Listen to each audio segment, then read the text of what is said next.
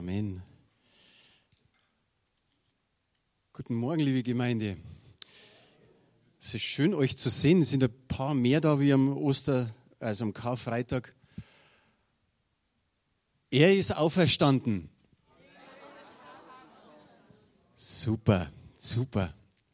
Manche sagen zwar immer, oh, müssen wir das immer machen, aber ich finde es gut. ich finde es gut. Wir leben ja in einer schnelllebigen Zeit. Es gibt so viele Informationen tagtäglich, man kann sie gar nicht mehr richtig fassen, man kann sie gar nicht mehr richtig verarbeiten. Ich denke, es wäre schön, wenn gerade die Leute, die Jesus nicht kennen oder nicht genau wissen, was Ostern bedeutet, dass sie da was von einer Informationsflut bekommen würden. Aber du kriegst mit, wie viele Leute einfach sagen, naja, Hauptsache vier Tage frei. Ist mal ein verlängertes Wochenende, feiern ihre Partys oder was auch immer. Mir ging es ähnlich so, wie ich Teenager war. Noch nicht gläubig und irgendwie war Ostern fad. Ich muss wirklich sagen, als Teenager habe ich mir gedacht, wow, hoffentlich vergehen die Tage bald. Da waren drei Feiertage dabei. Ich durfte nicht zu meinen Freunden, meine Freunde durften nicht zu mir. So war das irgendwie nicht schön. Und nachdem ich den Sinn von Ostern nicht wusste, war es irgendwie langweilig. Und wie gesagt, heute sprechen die Leute zwar von Osterfeier, aber was feiern sie wirklich? Feiern sie, dass sie vier Tage frei haben, mal keinen Urlaub nehmen müssen, sondern einfach Feiertage haben? Ich glaube es fast. Denn meistens geht es eigentlich nur um Ostereier, ums Eiersuchen oder irgendwelche anderen Bräuche. Geschockt war ich am Karfreitag. Ich habe mein Handy immer im Gottesdienst dabei, um eben prophetische Worte aufzunehmen. Aber ich habe mein Handy eigentlich auch immer ausgeschalten und am Karfreitag war es nicht aus. Und so kurz vor elf macht es Bing. Da habe ich gedacht, oh, jetzt hat jemand eine WhatsApp geschrieben. Da habe ich mir gedacht, okay, es könnte ja auch was Wichtiges sein, vielleicht, dass die Traute sich nochmal meldet, wie er immer. Aber nein, da war zwar jemand, der schon öfter zu uns in den Gottesdienst gegangen ist, der sein Leben auch Jesus schon gegeben hat, aber der irgendwo wieder so ein bisschen in die Welt reingekommen ist, der, der nicht äh, gerne in den Gottesdienst geht, sondern irgendwie seinen Sonntag halt so verbringt mit länger Schlafen und was weiß ich. Und diese Person schickt mir um kurz vor elf einen richtig blöden Spruch. Ich habe mir das erst äh, nach dem Gottesdienst angesehen, weil ich mir gedacht habe, okay, wenn es von der Person kommt, wird es nicht ganz so wichtig sein. Aber hier sieht man, wo man sagt, man könnte eigentlich in den Gottesdienst gehen, aber die Leute liegen lieber zu Hause oder schauen ins Internet, um dann irgendwelche Sprüche zu verschicken. Infoflut. Wer weiß denn noch, was vor zwei Wochen gepredigt worden ist? Ist gar nicht so einfach, gell? Was war jetzt vor zwei Wochen? Schon wieder so lange her. Die Johanna hat gepredigt. Ah, jetzt ein bisschen eher so, ja. Es ging um die Freude. Das Thema war Freude. Die Freude am Herrn ist meine Stärke. So steht es in Nehemia drin. Sie hat auch teilweise mal über dieses oder über diesen Moment gesprochen, wo Nehemia und Esra zu dem Volk Gottes gesagt haben: Bekümmert euch nicht. Im Gegenteil, freut euch. Die Freude am Herrn ist eure Stärke und macht ein Freudenfest. Und die, das Volk hat es aufgenommen, hat es umgesetzt und wirklich getan und ein Freudenfest gemacht. Und wisst ihr was? Ich glaube, ein paar Tage vor dieser Predigt, also vor der Predigt von Johanna, habe ich zu Gott gesagt, also ich werde an Ostern über Freude predigen und zwar über die Freude am Herrn ist unsere Stärke. Und dann habe ich so schmunzeln müssen, wie die Johanna da mit dem Thema anfängt. Und ich habe mir gedacht, naja, über Freude könnten wir eigentlich das ganze Jahr sprechen, oder? Das braucht man irgendwie. Wir müssen irgendwie wieder hören, freut euch am Herrn. Freut euch, dass er auferstanden ist. Und ich habe mir gesagt, warum nicht auch am, am Ostersonntag nochmal über Freude sprechen, wenn die Freude am Herrn unsere Stärke sein soll. Wenn das, ich sage mal in Anführungsstrichen, aktiviert werden soll, ganz neu. Drum steht einfach hier Freude am Herrn. Kannst du dich erinnern, was vor ungefähr knapp 2000 Jahren geschehen ist? Jesus Christus ist auferstanden. Wunderbar, genauso soll es sein. Auch wenn wir das heute noch öfters machen, kein Problem. Ruf dir das immer und immer wieder in Erinnerung. Und es muss nicht am Ostersonntag sein, auch nicht am Karfreitag, auch nicht an jeden anderen Sonntag und wo wir Abendmahl haben, sondern tagtäglich. Tagtäglich, dass du das in Erinnerung hast, Jesus Christus ist auferstanden. Und natürlich all das, was vorher geschehen ist, dass er deine, meine, die ganzen Sünden der Welt auf sich genommen hat. Wir können es uns irgendwie nicht vorstellen, aber wir dürfen es uns immer wieder in Erinnerung rufen und im Glauben annehmen.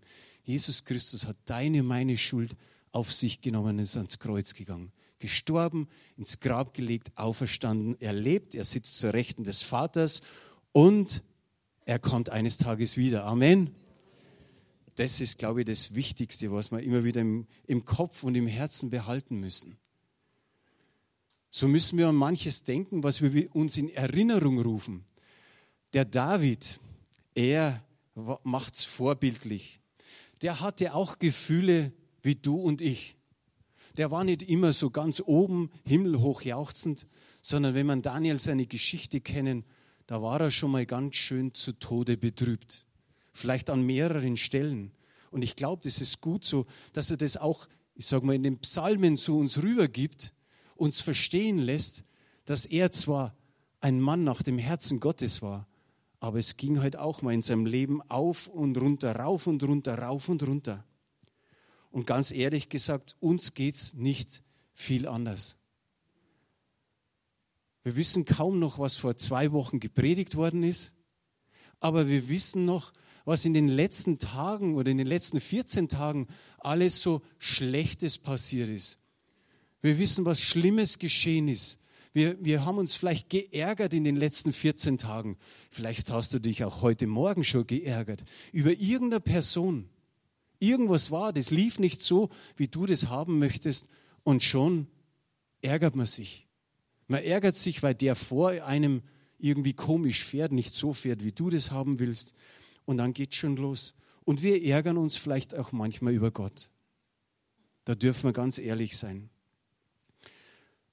Was immer diesem David passiert ist, wir kommen dann jetzt gleich zu einem Psalm, aber was immer ihm passiert ist, er hat seiner Seele förmlich einen Tritt gegeben. Er hat seiner Seele befohlen, was sie tun sollte, denn sie hatte anscheinend einiges vergessen. Jetzt wisst ihr wahrscheinlich, in welchem Psalm das wir sind. Psalm 103, Vers 1. Das war das Erste, was er seiner Seele befohlen hat. Er hat gesagt, lobe den Herrn meine Seele und was in mir ist, seinen heiligen Namen. Wie schön ist es da, dass er einfach zur Seele spricht, jetzt magst du es. Hör auf zu jammern, lobe den Herrn. Und dann kommt noch, und was in mir ist. Du als ganzer Mensch, alles, was in dir drin ist, soll den Herrn loben und preisen, seinen heiligen Namen. Mehr sagt er hier nicht aus, aber es tut uns gut, um, um uns deshalb wieder in Erinnerung zu rufen, nämlich an erster Stelle den Herrn zu stellen, in den Mittelpunkt, ins Zentrum. Egal welcher Tag das ist, muss nicht der Sonntag sein. Der zweite Befehl, den er an seine Seele gibt, ist im nächsten Vers, lobe den Herrn, meine Seele, und vergiss nicht, was er dir Gutes getan hat. Schau mal diesen kurzen Satz an. Er befiehlt seiner Seele, etwas nicht zu vergessen, nämlich das Gute, was, was der Herr ihm getan hat da steht nichts anderes. Das, was so mittelprächtig ist oder was vielleicht schlecht wäre oder was gar nicht so, so gut wäre, sondern da steht nur, vergiss nicht, was er dir Gutes getan hat. Gott tut nichts Schlechtes. Gott ist gut und vorher haben wir auch gesungen, Gott ist wunderbar, das stimmt. Vielleicht könnt ihr euch an Norberto Sango noch erinnern, der hat immer gesagt, wunderbar. Das hat ihm ganz gut gefallen. Er hat kaum ein deutsches Wort gekannt, aber Wunderbar, der Herr ist wunderbar, hat er immer ausgerufen. Auch die Helden der Bibel haben seelische Schwankungen gehabt. Auch da ging es auf und ab. Und nicht nur die Helden, ich sage jetzt einfach mal, alle Menschen in der Bibel hatten seelische Schwankungen. Der Elia, Das haben wir jetzt hier nicht auf Folie. In Jakobus Kapitel 5 wird über den Elia Folgendes gesagt. Er ist ein schwacher Mensch wie wir. Ich glaube, in der Elberfelder Übersetzung steht, ein Mensch mit den gleichen Gemütsbewegungen. Er hatte genauso zu kämpfen, wie vielleicht wir zu kämpfen haben. Er hatte diesen Sieg gegen die Baalspriester 450 an der Zahl und die haben gekämpft, dass ein Gott mit Feuer antwortet. Und der Gott Israels, der Abrahams, Isaaks und Jakobs, hat mit Feuer geantwortet. Aber was ist danach geschehen? Die Isabel hat ihm gedroht, sie hat gesagt, ich werde mit dir das Gleiche tun. Ich bring dich um. Und er ist in die Wüste gerannt. Und in der Wüste, was ist da geschehen? Er war erschöpft, er war verzagt, er war verzweifelt, er war entmutigt, er war einsam, er war voller Angst und voller Kummer. Und wenn wir das so schauen und, und das vergleichen mit mancher Situation, in der wir leben, dann wissen wir, da kann der Gaul im negativen Sinn mit uns durchgehen. Da können wir Dinge vielleicht tun, die vor Gott überhaupt nicht richtig sind. Da merken wir, dass wir menschliche Grenzen haben, aber wir haben einen Gott, der grenzenlos ist. Dieser Elia, er wollte sterben. Er wollte eigentlich, dass sein Leben zu Ende geht. Und das ist heftig. Ich sage mal hier einfach, Gott wollte nicht, dass sich irgendein Mensch das Leben nimmt oder dass irgendein Mensch früher stirbt. Und Gott will es auch heute noch nicht, dass irgendeiner auf diesen komischen Gedanken kommt mit einer Abkürzung oder was auch immer geschehen soll. Ich kenne in meinen knapp 30 Jahren, wo ich jetzt dem Herrn nachfolge, Zwei Menschen, die haben sich das Leben genommen. Auch Christen. Und bei einem weiß ich noch, wie wir ihm ständig gesagt haben, tu es nicht. Wir wussten, dass da schon Fälle in der, in der Familie waren. Wir haben viel gebetet für ihn. Und er war nicht regelmäßig hier. Aber er hat immer wieder erwähnt, wenn nichts mehr klappt, kann ich mich immer noch umbringen. Das ist keine Option. Diese Option sollte keiner ziehen. Und es kann aber sein, dass man solche Gefühle hat. Am liebsten will ich sterben. Am liebsten wär, würde ich nicht mehr leben. Aber da haben wir einen besonderen Bibelvers. Ich denke, die meisten kennen ihn. 2. Korinther, Kapitel 10, die Verse 4 und 5.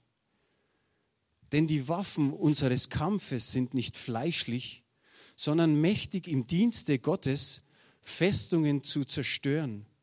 Absichten zerstören wir und alles Hohe, das sich erhebt gegen die Erkenntnis Gottes und nehmen gefangen alles Denken in den Gehorsam gegen Christus. Es sind unsere Waffen, die wir haben. Er spricht zu uns dass die nicht fleischlich sind, sondern dass sie mächtig sind im Dienste Gottes.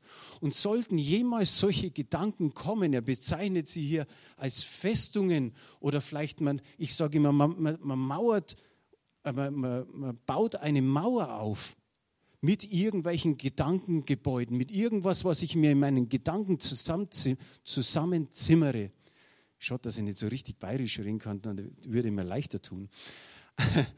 Aber das ist das Wichtige, dass wir es, wir sollen es tun. Gott stürzt nicht die Mauer unbedingt für uns ein, sondern da steht, dass wir die Ge Gedanken gefangen nehmen sollen in den Gehorsam gegen Christus. Und wenn da dumme Gedanken kommen, dann bring sie in den Gehorsam Christus. Dann sage ich, solche Gedanken will ich nicht haben. Ich zertrete sie und bring sie in den Gehorsam gegen Christus. Nicht irgendwie diese Gedanken ja, ernähren oder immer wieder schüren. Wenn ihr auf die Geschichten schaut von David, von Elia, von Jona, von Petrus, von Paulus, die waren auch nah dran, dass sie nicht mehr leben wollten. Der Elia, ich habe es gerade gesagt, der Jona genauso. Natürlich aus einem anderen Grund. Aber auch der Petrus, wie nahe war er dran? Er weinte bitterlich, weil er Jesus verleugnet hat. Und ich glaube, in diesen paar Tagen bis zur Auferstehung, als ihm Jesus wieder begegnet ist, das war eine knüppelharte Zeit für den Petrus. Und auch der Paulus sagt im, im zweiten Korinther am Anfang so, dass sie, dass sie in Bedrängnisse hineingekommen sind und sie wollten eigentlich sterben.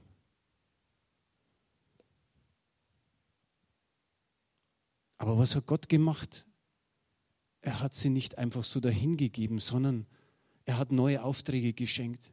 Ob das der Elia ist oder Petrus oder Paulus, dem Jona hat er seinen Auftrag nochmal äh, äh, bestätigt. Er musste losziehen. Psalm 103, der Anfang des dritten Verses, da heißt es ganz einfach, der dir alle deine Sünde vergibt.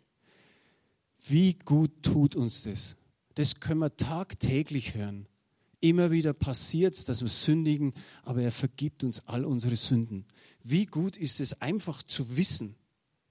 Und die Frage ist dann immer wieder, weil manche sagen, naja, da gibt es so einen Gott, der ist über allen, über allen Religionen. Ich sage, nein, nur wir haben als Christen diesen Gott, der Sünde vergibt, der all unsere Sünde getilgt hat am Kreuz. Und da ist nicht irgendwie der gleiche dann doch irgendwie im Islam oder im Hinduismus oder im Buddhismus oder in irgendeinem Muss, sondern er ist der wahre Gott. Und so können manche einfach ausrufen, und ich habe nur zwei Bibelstellen einfach hier. Psalm 100, Vers 3, da heißt es, erkennt, dass der Herr allein Gott ist. Er allein ist Gott. Und 1. Könige 18, Vers 39, da kommen wir in die Geschichte hinein von Elia. Und als Elia gegen die Baalspriester gewonnen hat, ist das ganze Volk, wie es hier steht, auf das Angesicht gefallen und haben ausgerufen, der Herr ist Gott, der Herr ist Gott. Zuerst waren sie wankelmütig, nach links und nach rechts, ist jetzt Baal der, der wahre Gott oder ist der Herr Gott? Und hier haben sie es ausgerufen. Das ganze Volk hat geschrien, der Herr ist Gott. Psalm 103, das Ende des dritten Verses. Da heißt es ganz einfach, und heilet alle deine Gebrechen. Wer hat schon mal Heilung empfangen? Egal ob es Schnupfen war oder Fieber Husten, Gürtelrose, Nierensteine, Beinbrüche, Muskelschmerzen, Kopfweh, was auch immer. Überleg mal nochmal genau, wo der Herr dich auch vielleicht, wenn du es als Kleinigkeit siehst, geheilt hat. Wollt ihr nochmal alle die Hände heben, mal so richtig auf, so als wenn du eine Glühbirne ausschraubst, so dass man wirklich sieht, wow, Halleluja, Gott hat Großes getan. Ist es geschehen, weil manche für dich gebetet haben? Ja, bei mir ist es so gewesen. Ich konnte nicht sagen, da ist einer gewesen, der hat für mich gebetet und dann war es so. Sechs Jahre Colitis ulcerosa, chronische Dickdarmentzündung. Aber das ist, irgendwann ist verschwunden. Und das ist schon, jetzt muss ich gerade überlegen, wow, nächstes Jahr werden es 20 Jahre, wo ich keine Medikamente nehme, wo ich, wo ich essen kann, was ich will. Und vorher sagten die Ärzte, das ist nicht heilbar.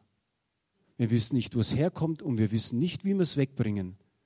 Cortison, ja, da war ich dann ein bisschen dicker, eine Zeit lang. Aber es hat nichts geholfen. Und ich habe das so richtig gespürt im, im März 1999.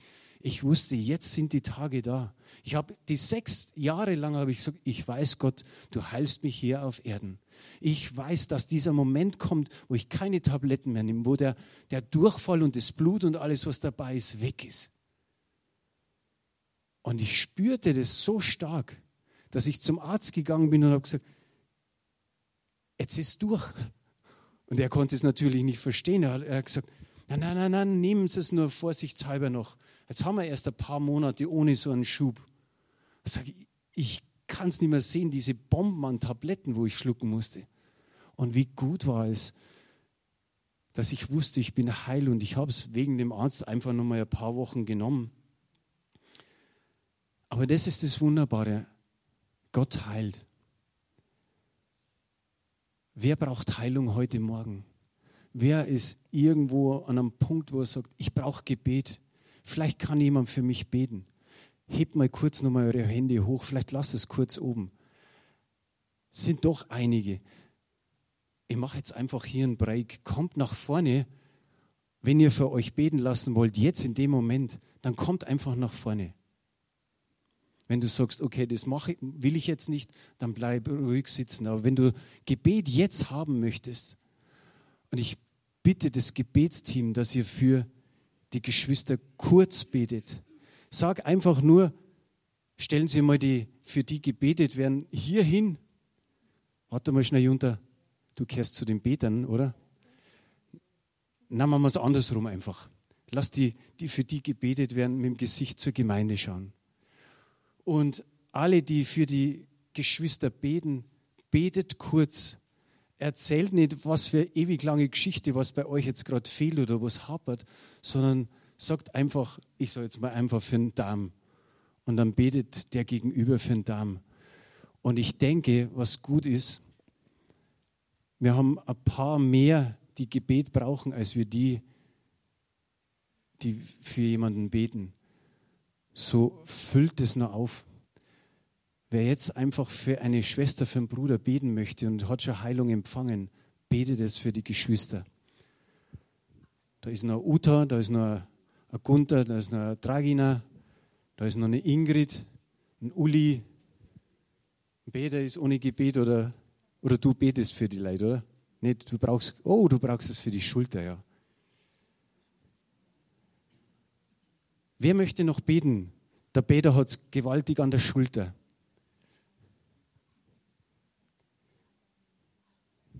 Für die Ines müsste auch noch gebetet werden. Wer vielleicht Spanisch kann, aber sie kann auch gut Deutsch.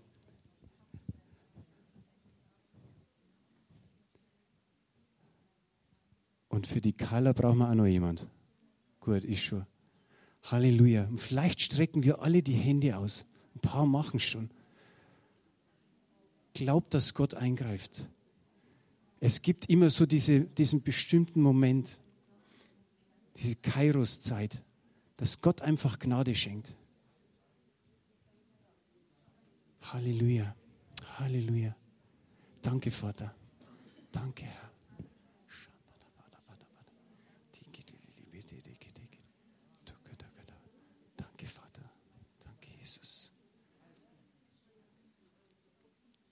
wenn jemand schon fertig ist mit dem Gebet, dürft ihr gerne wieder auf den Platz gehen.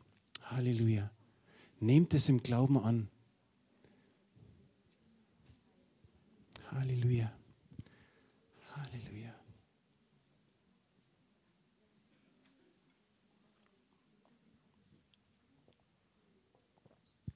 Danke, Jesus. Danke, Jesus. Danke, Herr. Halleluja.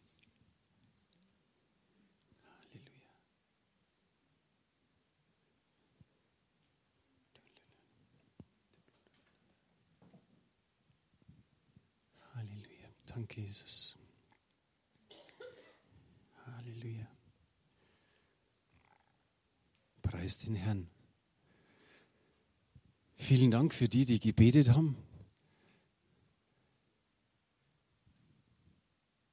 Im Psalm 103, in Vers 4, da steht am Anfang, der dein Leben vom Verderben erlöst. Wie wunderbar ist das? Über deinem Leben, bevor du dein Leben Jesus gegeben hast, ist das gestanden. Tod, Verderben, verloren. Und in dem Moment, wo du dein Leben Jesus gegeben hast, stand das und steht das über dein, über deinem Leben. Du hast Leben, du hast ewiges Leben. Du hast den Sieg. In einem Lied singen wir so, über, die, über den Sieg oder wir, wir, wir singen in mehreren Liedern über den Sieg Jesu Christi. Und weil du auf der Seite des Siegers bist, hast du den Sieg. Amen. Psalm 103, Vers 4, ich sage jetzt B, da kommt auch noch was Wunderbares, der dich krönet mit Gnade und Barmherzigkeit. So ist Gott. Er schenkt uns die Erlösung, aber er, ich sage mal, er gibt immer noch was dazu. Er gibt dir Gnade und Barmherzigkeit dazu. Hast du diese Krone, sage ich jetzt mal, der dich krönet mit dieser Gnade und Barmherzigkeit, hast du das irgendwie verdient? Nein. Aber Gott gibt es einfach. Gott schenkt dir das einfach, dass du noch was dazu bekommst, nicht nur die Erlösung allein. Das ist so wie mit dem Elektrogerät, wo so die Bezeichnung für den Strom steht, wo es dann heißt A plus plus plus. Bei Gott steht hinter der Erlösung noch viele Plus. Gott schenkt es einfach. Römer 8, Vers 32, da steht es ganz klar so dort, der auch seinen eigenen Sohn nicht verschont hat, sondern hat ihn für uns alle dahingegeben. Ist die Erlösung. Wie sollte er uns mit ihm nicht alles schenken? Da steht nicht dort ein bisschen was, sondern er sagt, mit ihm alles schenken. Wie gut ist es? Matthäus 7, Vers 11. Wenn nun ihr, die ihr böse seid, euren Kindern gute Gaben zu geben wisst, wie viel mehr wird euer Vater, der in den Himmeln ist, Gutes geben denen, die ihn bitten? Da sind wir jetzt wieder an dem Punkt vom, von David. Seele, vergiss nicht, was er dir Gutes getan hat. Hier steht es, der in den Himmeln ist, Gutes geben wird denen, die ihn darum bitten. In ähnlicher Weise ist es in Lukas 11, Vers 11. Wenn nun ihr, die ihr böse seid, euren Kindern gute Gaben zu geben wisst, wie viel mehr wird der Vater, der vom Himmel gibt, den Heiligen Geist geben denen, die ihn bitten. Er gibt, er gibt, er gibt. Gnade um Gnade heißt es am Anfang des Johannesevangeliums. Psalm 103, Vers 5a. Da muss ich dazu sagen, das ist die Luther-Übersetzung. Manche andere übersetzen es anders oder andere Übersetzungen geben das anders wieder. Aber ich finde die Übersetzung so gut. Der deinen Mund fröhlich macht. An das wird es euch wahrscheinlich nur erinnern können. Wenn du glücklich bist, hat die Maria Brean gesagt, dann informier dein Gesicht. Die hat noch einen weiteren Spruch. Manche Christen schauen aus, als ob sie in Zitronenwasser getauft sind. Das soll bedeuten, es soll ein bisschen eine Fröhlichkeit herausstrahlen aus uns. Freude am Herrn. Wisst ihr, da ist einer, der ist stark interessiert, dass er die Freude uns nimmt. Aber wisst ihr, der eine, das ist der Teufel und der klopft nicht so an der Herzenstür an und sagt, jetzt würde ich gerne einmal die Freude nehmen, sondern der kämpft drum. Der kämpft drum, dass dir nicht gut geht und dass du irgendwie kämpfst mit deiner Freude. Aber du sollst nicht mit deiner Freude kämpfen, sondern du sollst mit dem Feind kämpfen. Der will sie nämlich stehlen. Johannes 10, Vers 10 heißt, der Dieb kommt nur, um die Schafe zu stehlen und zu schlachten und um Verderben zu bringen. Ich aber bin gekommen, um ihnen Leben zu bringen, Leben in ganzer Fülle. Hier haben wir es wieder. Leben in ganzer Fülle. Das ist nicht nur ein bisschen was, sondern Leben im Überfluss. Da steht das griechische Wort Zoe. Das ist neues, ewiges, geistliches, göttliches Leben ist in dir. Nicht weniger. Göttliches Leben ist in dir. Christus in dir, die Hoffnung der Herrlichkeit. Ja? Der Geist Gottes in dir. Und was macht der Geist Gottes? Alles neu. Du bist eine neue Schöpfung, du bist eine neue Kreatur. Er gibt dir Freudenöl statt Trauerkleider. Er gibt dir Lobgesang statt eines betrübten oder verzagten Geistes. Der Geist in dir. Und natürlich, der Teufel will immer wieder, er greift immer wieder an. Der, der sagt nicht, ich, jetzt habe ich es einmal versucht, der, der, der wehrt sich oder der ist dagegen, sondern der kämpft, stiehlt und versucht, dich gefangen zu nehmen. Hier ist vielleicht ein kleiner Trost in 1. Petrus 5, Vers 9 für die ein oder anderen, die gerade in solchen Anfechtungen im Leid drinstecken. Dem widersteht fest im Glauben und wisst, dass eben dieselben Leiden über eure Brüder und Schwestern in der Welt kommen. Das bedeutet, den anderen in Kolumbien, in Australien, wo es auch immer ist, geht es auch nicht anders in dieser Situation. Aber es heißt, dem widersteht. Also auch nicht, Gott erledigt es einfach für dich, sondern dem widersteht fest im Glauben. Ganz einfach proklamiere, rufe aus, sing es. Die Freude am Herrn ist meine Stärke, ist meine Kraft. In dem Lied singen wir meine Kraft.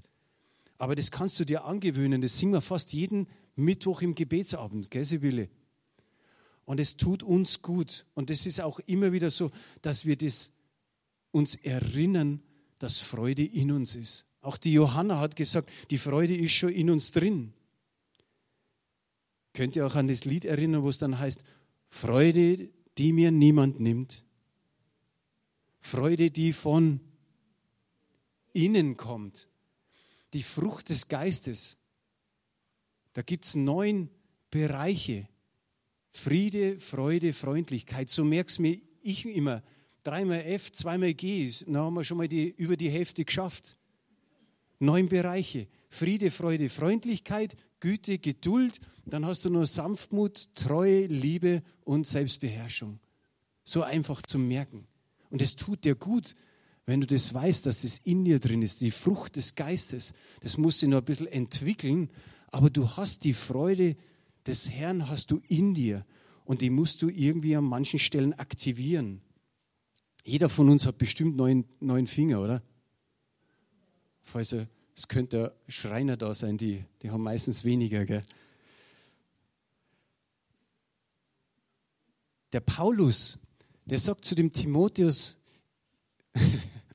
im zweiten Timotheus 1, Vers 6, erwecke die Gabe, die in dir ist. Und genauso geht es uns. Wir können die Frucht des Geistes, das, was an Freude drin ist, wir können es neu erwecken. Aber dazu kommt eben dieses Proklamieren, dieses Aussprechen, dieses Singen. Die Freude an mir ist meine Kraft, äh, die Freude am Herrn ist meine Kraft, nicht an mir. Da hätte ich nichts zum Lachen. Und es kann sein, dass der Teufel kommt und du bist vielleicht in einem schwachen Zustand. Dann komm nicht in ein Selbstmitleid hinein. So, oh, ich bin allein und irgendwie schaffe ich es nicht und keiner hilft mir, sondern ruf aus. Jesus ist auferstanden. Genau, so, so muss es sein. Du kannst ruhig sagen, Tod, wo ist dein Stachel? Tod, wo ist dein Sieg? Ich lebe im Sieg. Auch wenn es für dich an mancher Stelle gar nicht so ausschaut. Aber der Sieg ist ein für alle Mal vollbracht. Der muss nicht mehr erneuert werden. Bayern muss jedes Jahr Meister werden und muss das irgendwie erneuern. Aber der Herr ist Meister. Er ist Meister über Sünde und Tod. Amen. Wir kommen jetzt zum Schluss. Der deinen Mund fröhlich macht nimm das auch mit nach Hause, der deinen Mund fröhlich macht. Ich bin gestern noch so vor der Predigt gesessen und habe mir gedacht, wie komme ich zum Schluss?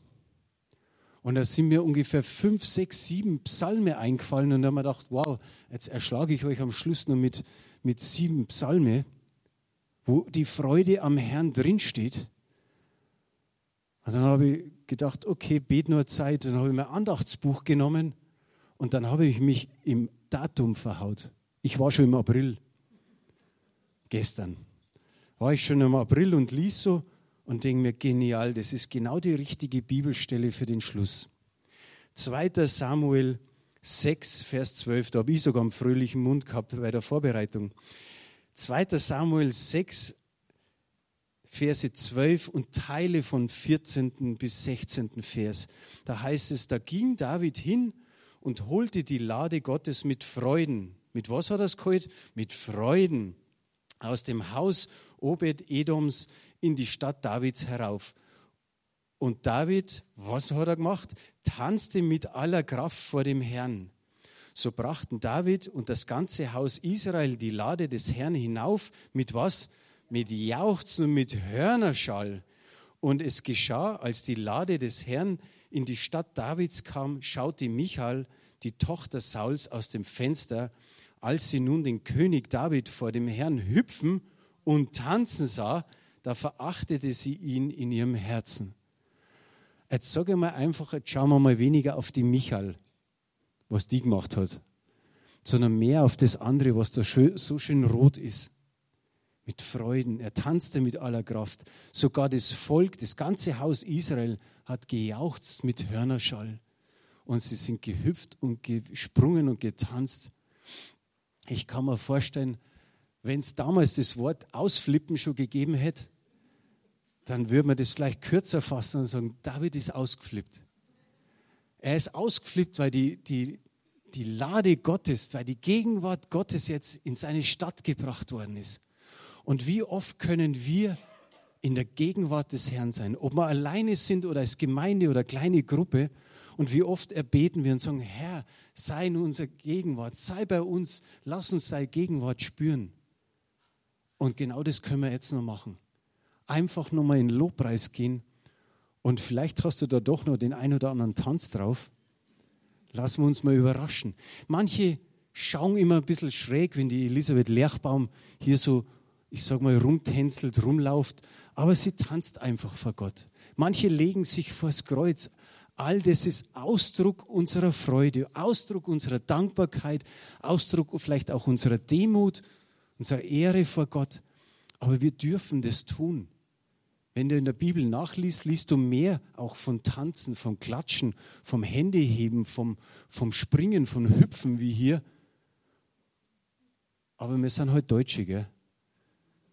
Aber das kann nur werden. Ich glaube, im Himmel müssen wir es tun, wo es da keinen Muss gibt. Aber so lasst uns nochmal in Lobpreis gehen.